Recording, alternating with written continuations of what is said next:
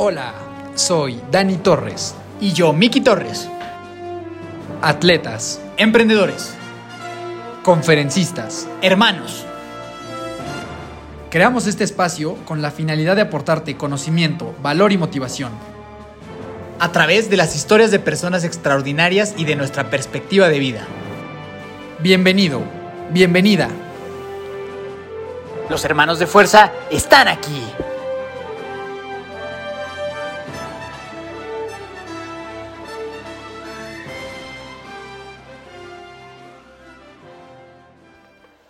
Mi querida familia de fuerza, ¿cómo están todos? Los saluda Dani Torres. Muy, muy contento de estar con ustedes un lunes más con un episodio que neta, neta, no te puedes perder. Miki, por favor, saluda a toda la familia. Mi amadísima familia de fuerza, aquí Miki Torres, muy muy feliz de saludarlo y súper eh, extra emocionado el día de hoy, porque tenemos hoy a un super crack que es responsable de que yo me la pase también en mi lugar favorito del mundo, que es Cinépolis. El día de hoy vamos a hablar de cosas que tienen que ver con cine, cosas muy divertidas, muy entretenidas, de una super historia, de un super crack, como siempre. Entonces, pues mi querido Dani, dale entrada a nuestro tremendo invitado. Efectivamente, esto es algo que quizás la comunidad de fuerza no sabe, pero para la familia de fuerza, el hábito de ir al cine es algo sumamente relevante desde prácticamente toda la historia y me atrevería a decir que es sin duda la actividad favorita del hermano de fuerza mayor, o sea, el famosísimo Miki Torres. Entonces, por eso estamos súper contentos del episodio que les tenemos el día de hoy, porque tuvimos oportunidad de platicar con Miguel Mier. Miguel es director de operaciones globales de Cinépolis, es correcto. Miguel está detrás de cualquier Cinépolis que hayas pisado alrededor del mundo. Miguel es emprendedor, empresario, inversionista, mentor y deportista. Es egresado del Tecnológico de Monterrey, de Stanford, de Carnegie Mellon University y de Queen's University of Charlotte. En este episodio hablamos principalmente de cómo enfrentó Cinépolis la crisis mundial más grande de la historia de la humanidad, la importancia de disfrutar el trabajo día a día, cómo innovar dentro de una empresa y un poco acerca de la magia del cine que a la familia de fuerza tanto le fascina. Sin más, te dejo con este espectacular episodio con Miguel Mier.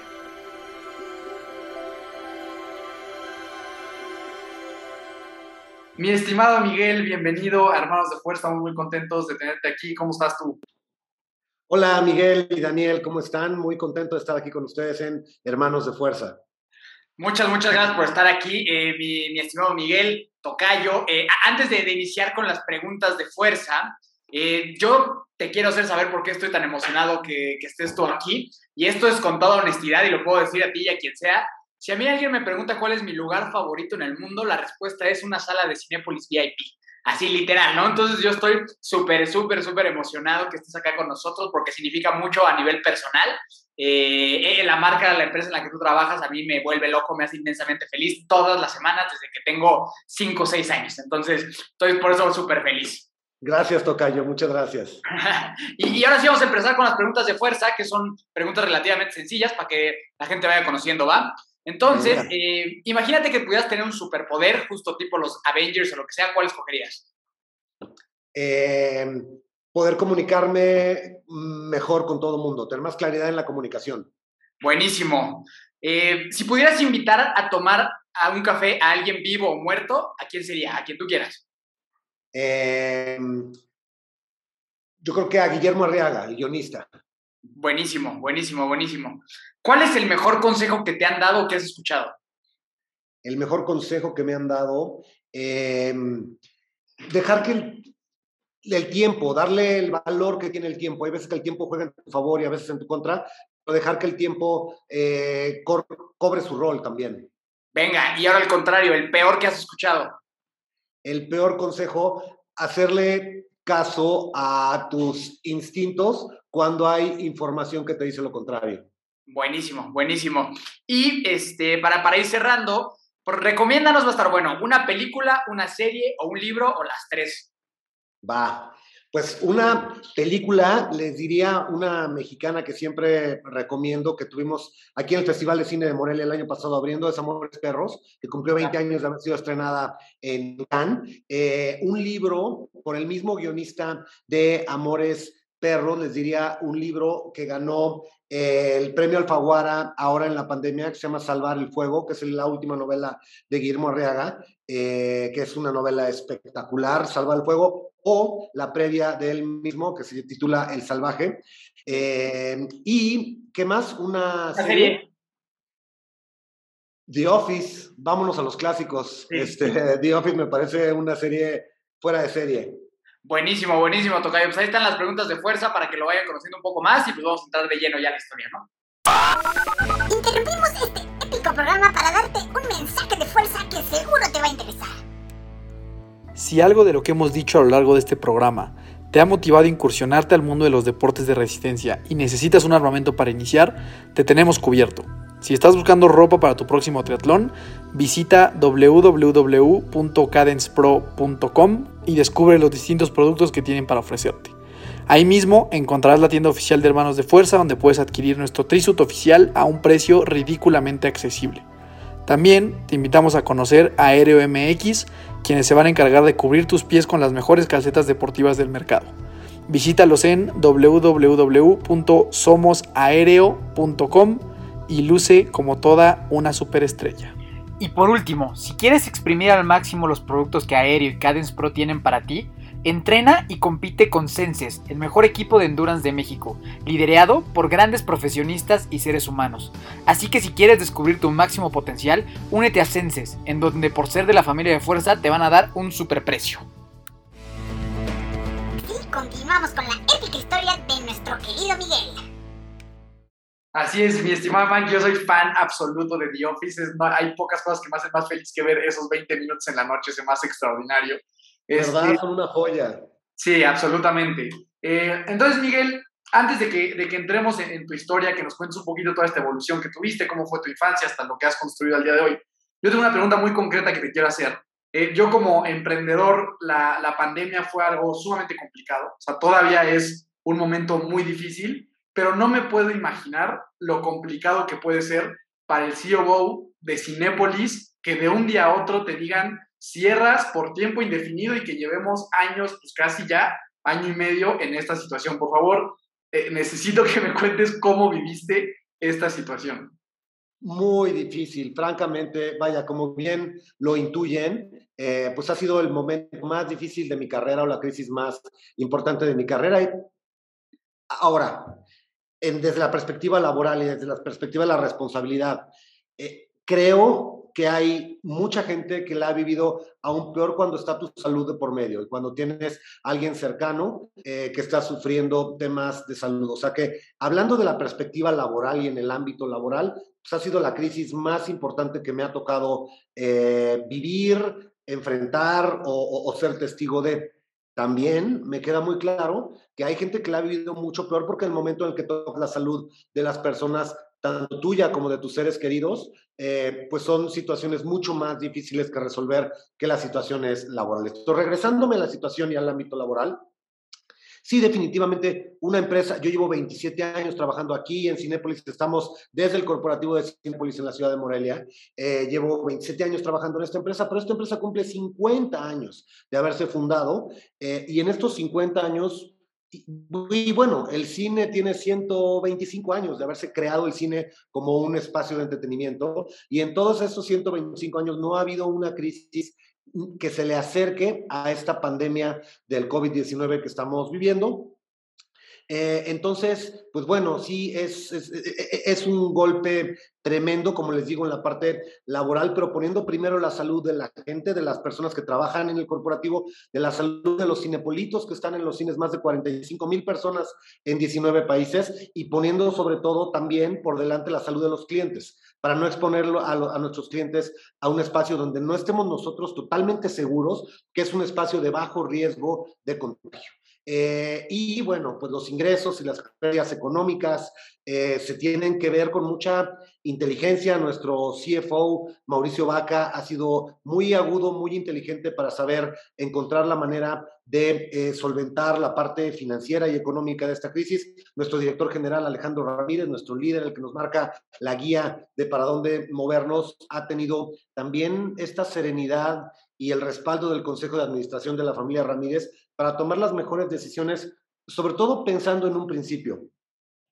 Esta industria tiene 125 años de haberse fundado, ha pasado por muchas crisis, dentro de las cuales existe una pandemia previa, que fue la eh, fiebre de la influencia española, después la Primera Guerra Mundial, Segunda Guerra Mundial, llegada de la televisión, televisión a colores, VHS, blockbusters, múltiples tecnologías como inclusive Netflix, pero muchas otras que le precedieron y esta industria sigue aquí fuerte y dando entretenimiento a familias eh, y a cientos de miles de eh, cinéfilos en todo el mundo. Creemos que esto va a seguir permaneciendo aún después de la pandemia. Entonces tenemos que pensar en esta crisis tan profunda y tan grande con la expectativa y con la visión de que eventualmente saldremos de estas horas tan oscuras, ¿no? ¿Y cómo, y cómo, cómo, cómo lidias tú con ese estrés? ¿Cómo lidias con esa ansiedad? ¿Tienes alguna especie de, de, ritual, de ejercicio, algo que te haga como, como, o sea, como cambiar y tomar buenas decisiones y como serenarte? O sea, ¿qué estrategias puedes compartirnos con relación a eso?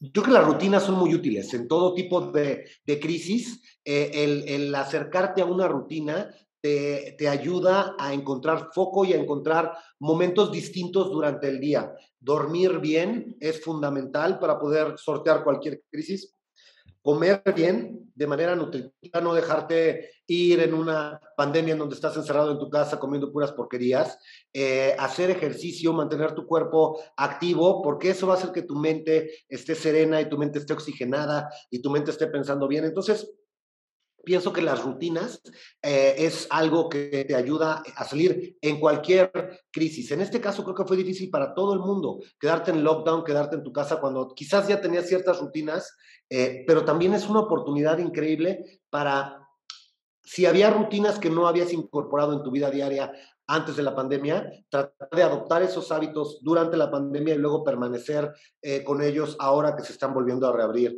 las economías. Pero si pudiera dar un consejo, es eh, hacer que tu vida tenga ciertas rutinas, e inclusive diría hasta rituales, para que eh, tu cuerpo sienta cuando está cansado, que está cansado de ejercicio, no está cansado psicológicamente de tanto darle vueltas al mismo problema, sino que logres llevar a tu cuerpo al cansancio físico, que te lleve un sueño reparador y luego que te lleve a espacios y momentos para lidiar con esos problemas, cerrar el capítulo de esos problemas, cenar, irte a dormir, amanecer, echarle ganas al ejercicio y así seguir adelante una rutina, ¿no? Me, me, encanta, Mike. Muchísimas gracias por, por esos consejos. Sí, justo creo que tanto mi hermano como mi papá y yo tuvimos como esa sensación eh, en común de que pasábamos por una plaza y ver el cine vacío, saber Cinépolis vacío era de que las cosas que verdaderamente dolía el pensar, yo decía, puta, ¿cómo, la, cómo esta empresa le va a hacer para estar resolviendo esas cosas? Y, era, es como una empresa como que, por lo menos en nuestra familia, tenemos esta perspectiva de que es como una, es como una, es como una industria muy sana, es como, como muy padre, y entonces como que era muy doloroso ver eh, esta situación en, el cine, ¿no? Entonces, porque de, que se nos rompía el corazón, así de ver la sala cerrada, para mí era así devastador, o sea, o sea como te digo, o sea, yo, yo todas las semanas voy, desde hace años, o sea, años, y me hace muy feliz, y, yo les decía, es que a mí es siento horrible, o sea, sé que hay cosas peores afuera del mundo, ¿no? O sea, sin, sin, sin comparar, pero para mí sí era un golpe así, decir, no más, o sea, como dice mi hermano, o sea, qué injusto, pues, y sobre todo, eh, padre, pero... venían como en un periodo muy, de mucho éxito, ¿no? Y de mucho crecimiento, y fue un ¡pah!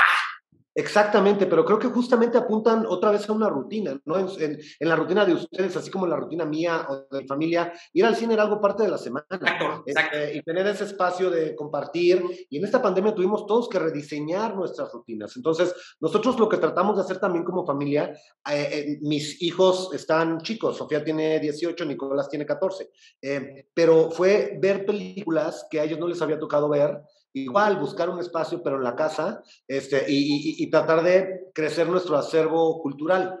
Eh, y hay muchos libros que no habíamos leído en general, todos en nuestra vida, o películas que no habíamos visto, y aprovechamos ese espacio para hacer una listita y decir, qué padre que en estos próximos dos meses nos podamos aventar estas ocho películas, ¿les late? Órale, va. Este, y, y, y hacíamos de ese mismo ritual o de esa misma rutina, algo similar en casa y ahora pues empezamos a otra vez tener la posibilidad de salir y hacerlo en, en el formato en el que se debe ver, que es en la pantalla grande, ¿no? Sí, por si te acuerdas. Sí, completamente. Yo creo que esa, esa cualidad del ser humano de adaptación me parece espectacular. Eh, y rescato también mucho lo que dices del tema de la perspectiva, ¿no? Creo que muchas veces tendemos a, ver nuestros problemas como el fin del mundo y que no hay nada peor y de repente voltear hacia un costado, a la derecha, a la izquierda y ver y cambiar la perspectiva creo que ayuda muchísimo, ¿no? Entonces, eso me pareció increíble, Mike. Y ahora sí me interesa que nos cuentes un poquito de tu historia. Desde chavito te encantaba, por ejemplo, como a mi hermano y a mi papá, que comparten mucho eso de que desde chiquito les fascinaba esta onda de la historia y de la fantasía y de, de cuentos y todo esto. ¿Tú desde chiquito eras así o cómo fuiste de, de, de chavititito? Qué pregunta tan interesante. ¿Ustedes desde dónde están transmitiendo? Metepec. De Metepec, en Toluca. En Metepec, perfecto, Estado de México. Muy bien, este, porque yo no, no crecí aquí en la ciudad de Morelia, en donde estoy. Eh, yo crecí realmente en la ciudad de Querétaro.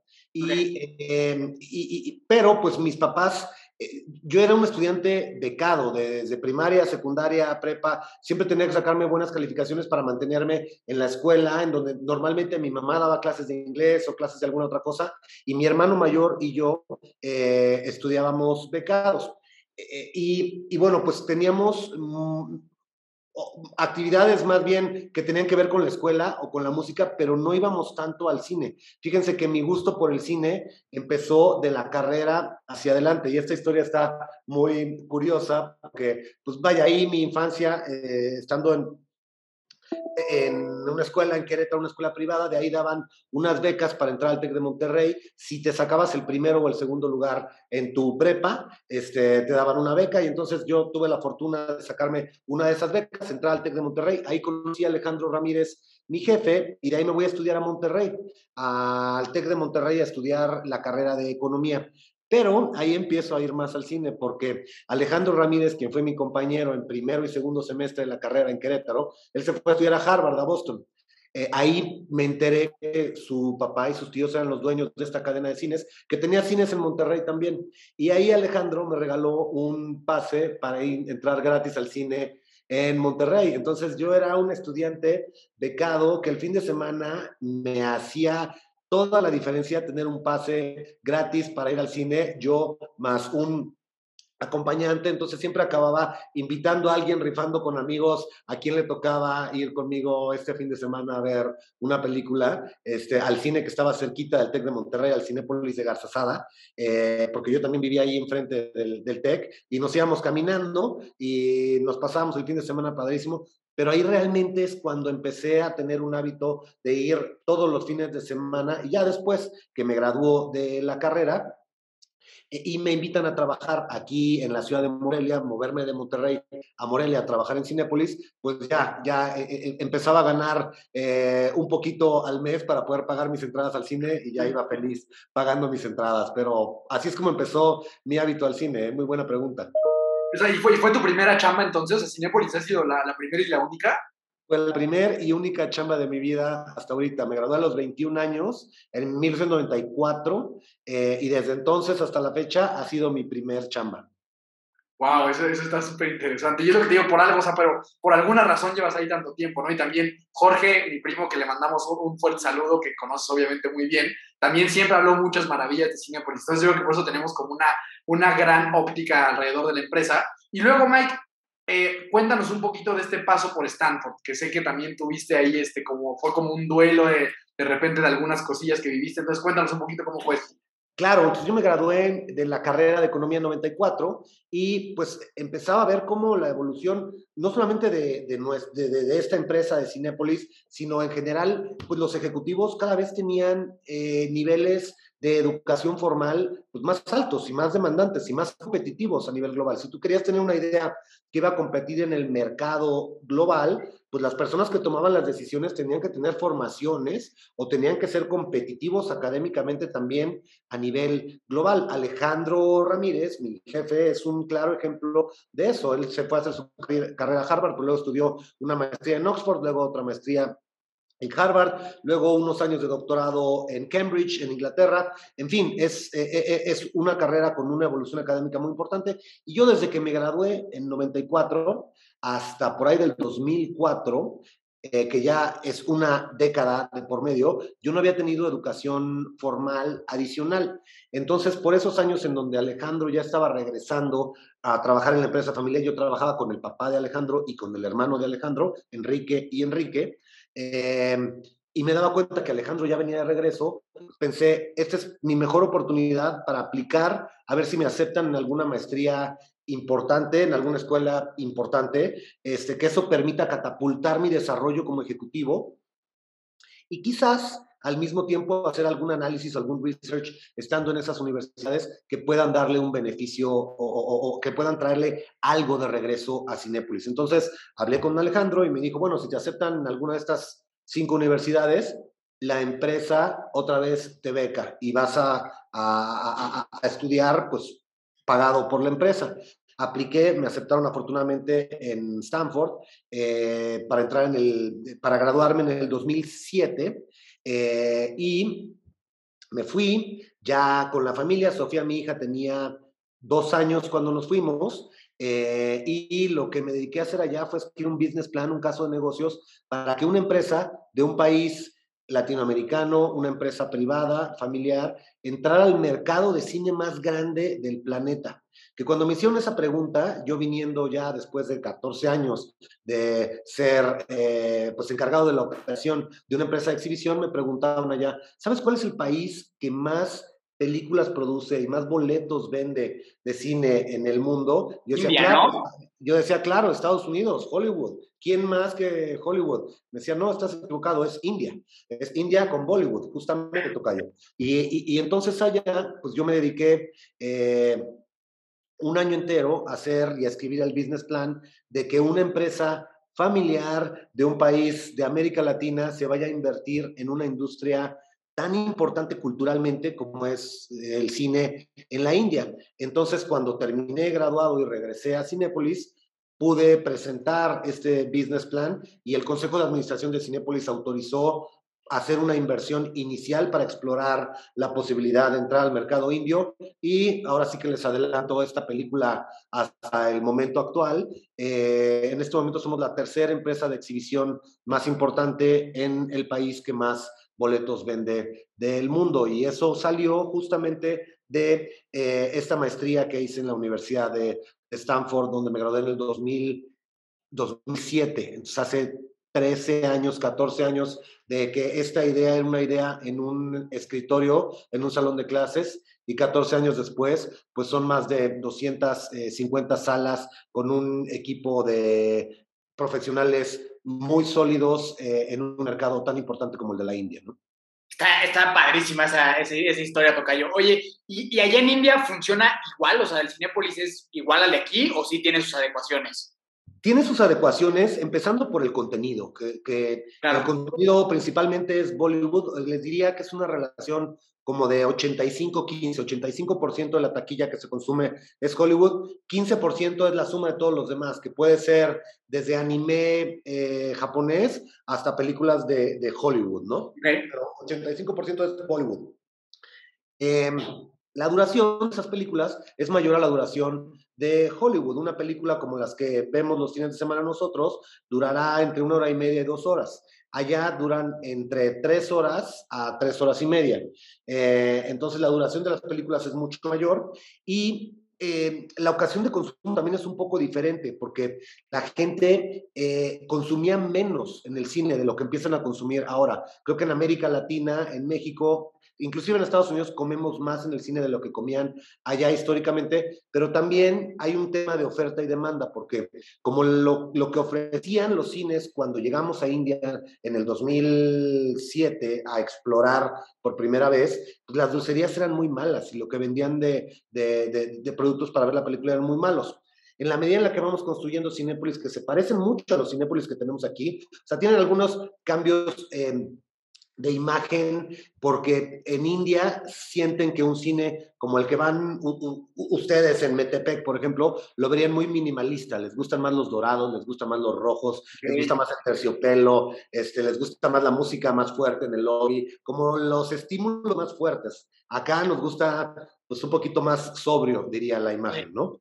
Eh, y, la comida es igual, la comida es más, más spicy, este, con más especies allá. Comen mucho estas palomitas de masala, que es palomitas, pero con un polvo que te sabe a curry. Ah. mucho, unas cosas que se llaman samosas, que son como unas empanaditas triangulares, que están rellenas de papa. Como la mayoría de la gente es vegetariana, no comen mucha carne, pero están rellenas de papa o de garbanzo. Este, y, y bueno, por lo demás, pues sí se parece mucho la experiencia. Hay los trailers de las películas próximas que vienen, luego se ve la película, hay un intermedio porque son tan largas las películas, la gente no aguanta tanto tiempo en la sala y luego ya la conclusión, ¿no?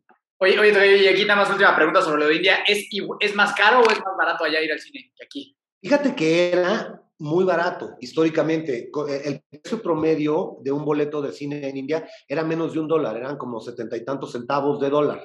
Y cuando entramos nosotros, y en México, el precio promedio del, estaba como en 2 dólares 80 en aquella época, 3 dólares. Las salas VIP estaban como en el doble, como en 6 dólares. Eh, cuando entramos en India con nuestros multiplexes, entramos como en 3 dólares 20, o sea, similar a lo que costaba en México, aunque el punto de comparación era menos de un dólar pero las salas estaban horribles, eran viejas, chafas, olían feo, este, y contra las salas que estamos nosotros construyendo, pues que eran multiplexes, salas bonitas, salas VIP, con lo mejor de sonido, etcétera, y pues la gente, por esa diferencia de servicio, sí estaba dispuesto a pagar tres dólares y medio, que es más o menos con lo que entramos. Ok, sí, sí, sí, porque, o sea, la verdad es que la calidad de salas que tienen ustedes, es así increíble, ¿no? Digo, la gente nunca entiende por qué yo hago esto, pero las veces que, he salido, salgo de, de, viaje del país, siempre, siempre voy al cine, o sea, siempre voy al cine en otro país porque me gusta mucho conocer los cines de otros países, entonces he tenido la bendición de conocer de varios, varias salas de muchos lugares del mundo, y ninguna tiene una mejor sala que Cinepolis, o sea, nadie, nadie, digo, seguramente habrá alguien, ¿no? Creo que en Corea y así tienen unas salas muy espectaculares, pero por lo menos las que yo he tenido fortuna de conocer, que son muchas, no hay alguien que tenga una mejor salas de Cinepolis a nivel mundial, entonces para que sí, la no. gente vea el nivel de salas que tenemos aquí en México.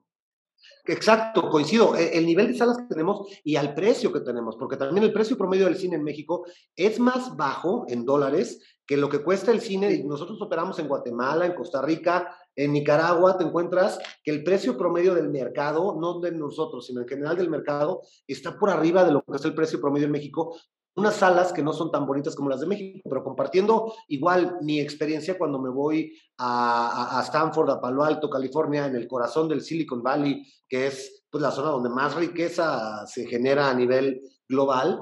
Cuando me iba el fin de semana al cine, las salas que veía eran bastante malas.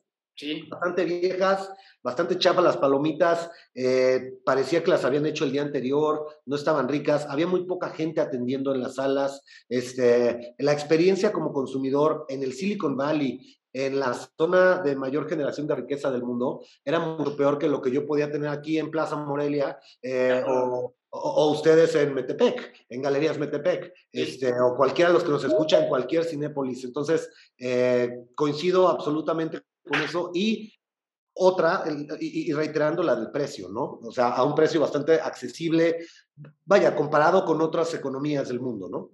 Sí, me acuerdo que nosotros una vez justo en esto que dice mi hermano de que nos gusta conocer otras salas de cine, tuvimos la extraordinaria idea de ir a conocer una en Londres y ya cuando terminamos de pagar dijimos, ay cabrón, tal vez no fue Oye, Londres está ahorita como a 25 pounds, que son como 30 ah, dólares este, contra aquí en México que te cuesta ir a una sala VIP 7 dólares, este, contra 30 dólares una sala tradicional, vieja, pinchurrienta, este, sí, no, no tiene nada que ver. Sí, es una completa locura. Oye, Maggie, sí le quiero hacer un par de preguntas relacionadas, creo que retos grandes que enfrentaste. Eh, número uno, este tema de, de, Stanford, yo, yo me imagino que tú sentías, tú, tú sabes bien que este tipo de, de universidades y demás es un perfil como mucho de emprendedores que a lo mejor quieren levantar lana en el sector tecnología. A lo mejor tú llegaste pues, prácticamente con una familia de, ser ejecutivo de una empresa. O sea, imagino que era como una, un perfil distinto a lo mejor al, de, al, resto de, la gran mayoría de los estudiantes, ¿no? Si era así. Absolutamente, digo, le acabas de pegar al cabo, así fue, tal cual. Este, mis compañeros no entendían, me decían, a ver, todos estamos aquí tratando de hacernos millonarios solos, o sea, independientes, eh, y en un mundo de tecnología, porque aquí te abre los ojos a la tecnología. Dice, ustedes compran ladrillos y pegan ladrillos y compran butacas. Ya nadie compra activos en el mundo. Todo el mundo quiere ser el Airbnb del mañana. Todo el mundo quiere ser, este, en aquella época, pues Facebook, Google, eh, cuando, entré, cuando entré yo allá. Y me decía, es que ya nadie está pensando en activos y ustedes siguen pensando en pegar tabiques y, pegar, y comprar proyectores para, para pasar una película. Están en el negocio equivocado. Eh, y, me, y me decían, y tú peor, porque tú además eres un ejecutivo, un empleado, este, no estás buscando el American Silicon Valley Dream. Y le decía, pues, probablemente no, probablemente esté equivocado, pero también creo que hay mucho que aprenderle en el Silicon Valley y en el desarrollo de emprendedores al interior de las empresas. O sea, y este concepto lo llaman del intrapreneur, como el emprendedor que emprende desde el interior de una empresa. Y estoy seguro que eso es lo que ha hecho que empresas como Bimbo, empresas mexicanas muy admirables como Bimbo, eh, Cemex, eh, empresas mundiales muy admirables como Coca-Cola, tengan estos niveles de evolución porque hay ejecutivos que desde adentro tratan de encontrar las necesidades del consumidor que permitan usar los grandes activos que tienen empresas grandes hacia resolver necesidades eh, que tienen los consumidores, ¿no? Que al final del día eso es lo que hace un emprendedor. Justo, justo ahí quería llegar, porque quiero que, que, nos cuentes un poquito, porque yo también creo mucho en esta parte de entrepreneurship, de cómo hay gente que ve empleados y emprendedores y no sabe que al, al, adentro de una gran organización existen emprendedores simplemente que los proyectos los ejecutan dentro de la misma organización, ¿no? Entonces quiero que nos cuentes un poquito cómo fue ese día en el que tú regresas a lo mejor de la maestría, llegas y te sientes a lo, te sientes a lo mejor con el board y le dices, oiga, pues vámonos a India. Esa es como, esa es como la, esa es como mi grandiosa idea, ¿no? O sea, porque es algo de mucha valentía, o sea, es algo muy disruptivo. Entonces, ¿cómo fue eso? Eso es algo muy disruptivo y eso es algo que, también te ilustra el nivel de, mentalidad tan progresista del board, de decir, claro, aunque esté del otro lado del planeta y estemos eh, a las 8 de la mañana de México, son las 8 de la noche de India, estemos en el uso horario totalmente opuesto, hay que entrarle por el potencial estratégico que tiene de futuro. Pero te puedo mencionar dos innovaciones eh, mucho más chiquitas que tienen que ver con, con eh, esta idea de tratar de resolver problemas. Uno de crecimiento y de futuro es claramente el que ya mencionamos de India, pero esa es una inversión de largo plazo de futuro. Otro que tiene que ver con tecnología, que lo desarrollamos aquí en México, pero después fue adoptado por casi todas las cadenas en el mundo. Ya no nos acordamos, pero antes tenías que hacer tres filas para ir al cine. Una fila en, afuera de la taquilla, una fila para entrar a la sala de cine y agarrar las chamarras y las mochilas de tus amigos para gandallarles lugares a tus amigos y, y que tuvieran en dónde sentarse. Y otra fila para la dulcería. Eh, y era una gandalle en las tres filas a través de la tecnología, a través de desarrollar pues, aplicaciones eh, móviles, logramos eliminar dos y estamos a punto de eliminar la tercera de esas, de, esas filas. Pero con la butaca numerada, ya la gente no tiene que pasar a taquilla, ya no tiene que hacer una fila para entrar a la sala, eh, y, y, eso mucha gente ya no se acuerda. Pero cuando yo estaba estudiando la maestría, eh, alguien pudo haber desarrollado una app que generara esa venta de boletos y que tuviera un vínculo con las salas de cine. Y ese mismo app fue desarrollado en Estados Unidos por Fandango, por Movico, por varias empresas externas a las cadenas de cine, pero Cinepolis desarrolló su propio app. Y eso ha, generado que hay un gran engagement entre el público y Cinepolis, porque Cinepolis es el que te dice cuándo, a qué hora te podemos dar descuentos, este, promociones, etcétera, a través de esta relación tecnológica con el consumidor. Pero déjenme darles una última innovación, que no todas las innovaciones tienen que ser ni geográficas como la de India, ni tecnológicas como la de eh, los asientos numerados. Les voy a dar una innovación muy sencilla que es analógica, que resuelve un problema de los consumidores que incrementa su satisfacción cuando relanzamos las palomitas, palomitas frescas que tuvieran los mejores insumos en todo el país, en todos los Cinépolis del país, con los mejores productos y los mejores insumos, lanzamos distintos sabores también para los consumidores que quisieran eh, las tradicionales de mantequilla o enchiladas o de, o de azúcar, caramelo, cheddar, chocolate, etcétera. Al hacer este lanzamiento, teníamos unas cubetas cuadradas, cubetas de palomitas cuadradas, y muchos clientes decían, híjole, yo quiero probar la enchilada, pero también quiero probar la dulce y no podíamos en esa época venderles. Lanzamos un, un, un, programa de innovación para que nuestros cinepolitos resolvieran un problema que tuvieran en su día a día. Y total que, así que como dicen los gringos, long story short, a un cinepolito en Tijuana se le ocurrió nuestras canastas de cartón de plástico, cortarlas y uno de los ejes de la canasta se vuelve el divisor del medio y te, en vez de generarte un cuadrado te provoca dos triángulos y a cada triángulo le ponía un sabor y con eso resolvió eh, un problema de muchos de nuestros consumidores. Le dimos el premio de la mejor idea de innovación a este Cinepolito y a todo el cine en general y lo empezamos a multiplicar en los cines de todo el país y en ese momento ya estábamos en varios países. Y nos empezamos a dar cuenta que a los seis meses todos nuestros competidores ya habían cambiado de buckets de palomitas circulares a cuadrados y todos tenían una división en medio. Esta es una innovación que salió de Tijuana y se las comparto porque no tiene que ver ni con tecnología, ni con invertir millones de dólares del otro lado del planeta, sino que tiene que ver con este deseo de resolver un problema operativo de servicio al cliente a través de una mente ingeniosa y mentes ingeniosas hay en todos los niveles de la organización, ¿no? Ah, qué, qué chingón ejemplo ese. Yo amo con todo mi corazón ese Cinepolito de Tijuana. Hasta donde estés, te amo por siempre. no, está buenísimo. Y justo por eso, de repente creo que las respuestas están enfrente de nosotros y son mucho más sencillas de lo que pensamos. Simplemente no lo volteamos a ver. De repente queremos acomplejar demasiado el camino. Y de repente ahí está, ¿sabes? Un pedazo de cartón, divide la mitad. Y todo, todo México feliz. Exacto, exacto, todos felices y él también feliz porque ya no tiene clientes diciéndole, híjole, me vas a cobrar el doble, este, ponle la mitad abajo y la otra mitad arriba, eh, eh, en fin, se resuelven muchos problemas tanto de satisfacción del consumidor como operativos con nuestro equipo operativo, ¿no? Está buenísimo, Mike. Sé que tenemos poco tiempo, me gustaría hacerte un par de últimas preguntas. Eh, me interesa mucho conocer ¿Cómo luce tu día? O sea, ¿cómo luce el día del director operativo de Cinepolis? ¿Cómo, ¿Cómo se ve tu mañana? ¿Cómo se ve tu tarde? ¿Cuántas horas destinas a trabajo? Más o menos que nos des un paseo de cómo luce eh, el día del director operativo de una empresa tan grande eh, de, la talla mundial como es Cinepolis. Hoy, por ejemplo, entró Nicolás, mi hijo, segundo de secundaria. Eh, me tocó hacer la ronda. Tuve que pasar por Diego, un amigo de Nicolás este, y los llevé a la escuela. De ahí me fui al club a andar en bici, a una clase de spin. Este, de ahí me fui a mi casa y estuve aquí en donde de mi escritorio a las ocho y media para preparar una reunión que tuvimos a las nueve con Indonesia. Este, la tecnología también nos permite acercarnos y, bueno, pues así voy a estar todo el, el día como con en familia, paso por Nicolás a la escuela, este, me voy aquí a comer a, la casa y regreso en la tarde a la oficina y estoy tratando de echarme un partidito de tenis en la noche. Este, entonces, el tenis es algo que trato de hacer pues, tres o cuatro veces por semana, entonces estoy tratando de abrirme un huequito hoy en la noche para echarme un partidito de tenis. Películas veo pues, dos o tres por semana, este, y la mayoría de las veces las veo en las salas de cine.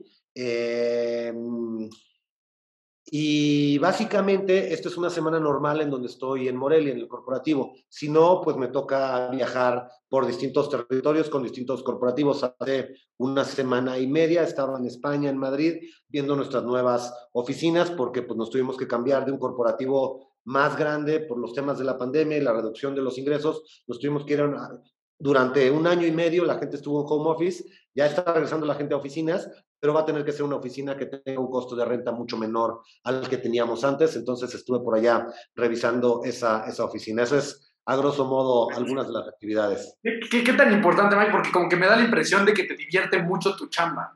¿Qué tan importante crees que es la diversión dentro del trabajo que, que tenemos todos los días? Yo creo que es importantísima, pero yo te veo como que te, pues, te entretiene, te la pasas, de, te la pasas chingón. Muchísimo, me encanta. Y me encanta, por ejemplo, eh, no todos en el corporativo son cinéfilos y no, no, no, no, todo, no a todo mundo le tiene por qué encantar el cine, ¿no? O todos los géneros de cine. Pero yo sí trato de echarme, las que más trabajo me cuestan son las de terror, pero trato de echarme todos los géneros de películas. Las que me gustan mucho son las mexicanas, para ver cómo va la producción mexicana. Y, por ejemplo, el jueves de la semana pasada, eh, programación nos estaba dando un, un análisis de lo que viene para el fin de semana y se estrenó una película, se llama Chilangolandia, que es una película que nosotros distribuimos. Está muy buena, yo ya la vi, está súper chistosa. Está muy chistosa, ¿no? Está muy chistosa para pasar el fin de semana y de repente hay boletos de cortesía que circulan aquí en la oficina este, y dijo el director de programación, ojalá la vayan a ver el fin de semana y ojalá no usen boletos de cortesía, ojalá las paguen este, para que sume a la taquilla de los productores de la película y de distribución y todo, todo el ecosistema del cine. Y, este, y pues nada, yo llegué el lunes a nuestra junta de las 9 de la mañana mostrando mi screenshot de haber pagado mis dos boletos del domingo a ver Chilangolandia. Este, y, y, volviendo a tu pregunta, Daniel, que si me gusta lo que hago, pues me encanta y me encanta el domingo este, llevarme a la familia a ver Chilangolandia y el lunes poder cotorrear con mis compañeros de oficina cómo estuvo, qué nos gustó, qué no nos gustó, cómo va de ingresos, cómo la podemos apoyar para que, para que tenga una duración más larga en pantallas. En fin, creo que me apasiona mucho lo que hago y eso es muy importante, creo, para que puedas platicar de tu experiencia, de tus cosas, pues así de, de entrado como estoy, ¿no?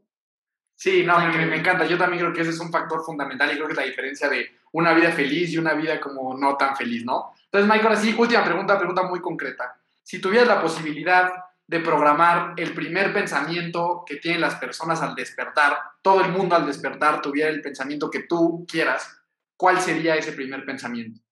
Pues yo, yo creo que está fácil la respuesta. Digo, es, es, compleja porque es profunda, pero al mismo tiempo creo que todos deberíamos despertar agradeciendo, con un pensamiento de gratitud. Gratitud porque te despertaste, gratitud por lo que viene en el resto de tu día, gratitud porque estás respirando aunque estés enfermo, gratitud, porque seguimos vivos con la oportunidad de, eh, de, hacer algo positivo en el resto del día. Entonces, me parece el pensamiento que te debe de, de llegar a tu mente en el momento que, que, tomas conciencia de que estás en un día nuevo, es agradecer. Totalmente de acuerdo. Buenísimo, Mike. Pues eh, te dejamos ir, queremos ser muy respetuosos con tu tiempo. De verdad, agradezco, bueno, agradecemos muchísimo. Yo me llevo muchísimas enseñanzas. De verdad, espero que no sea la última conversación que, que tengamos. Este, de verdad, mil, mil gracias. ¿Dónde te puede seguir la gente? ¿Dónde te puede buscar, contactar, mandar ahí un mensajillo? Claro, claro que sí. Mi Instagram es arroba mmier, m de Miguel Mier, este, y mi Twitter es arroba Miguel Mier.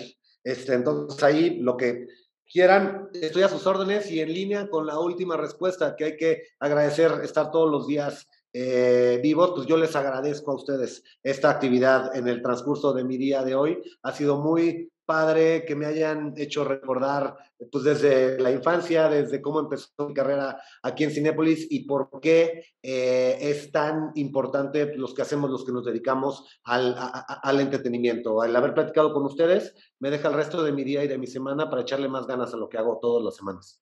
No, hombre, muchísimas gracias, Tocayo, por ese mensaje. A, a, manera personal, te agradezco tu chamba porque afecta directamente mi vida. Con muchísima felicidad cada vez que voy al cine. Entonces, Gracias por eso. Y yo por último quiero invitarlos, así como el Tocayo invita a la gente de la empresa a ir, yo los invito a ustedes a ir al cine. Es una industria que sufrió mucho en esta pandemia como muchas otras. Es un lugar seguro y es una industria positiva, es una industria que te, que te deja buenas cosas como ser humano. Entonces no tengan miedo de ir al cine, vayan a las salas de cine, es, momento de apoyar esta preciosa industria que muchísimas alegrías, tristezas te puede dar. Entonces yo ese es el último mensaje que quiero dar. Vayan a Cinépolis, confíen, es un lugar seguro y si pueden apoyar la, la producción mexicana, mejor aún. Entonces, muchas gracias, Tocayo. Me encuentran como Miki Torres C, como Hermanos de Fuerza en todas las plataformas que existen.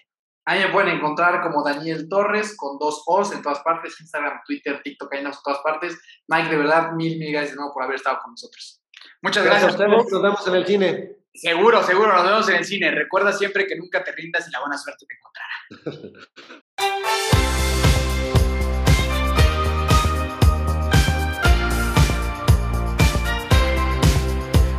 na na na. Na na na na. Na hey hey hey. Adiós.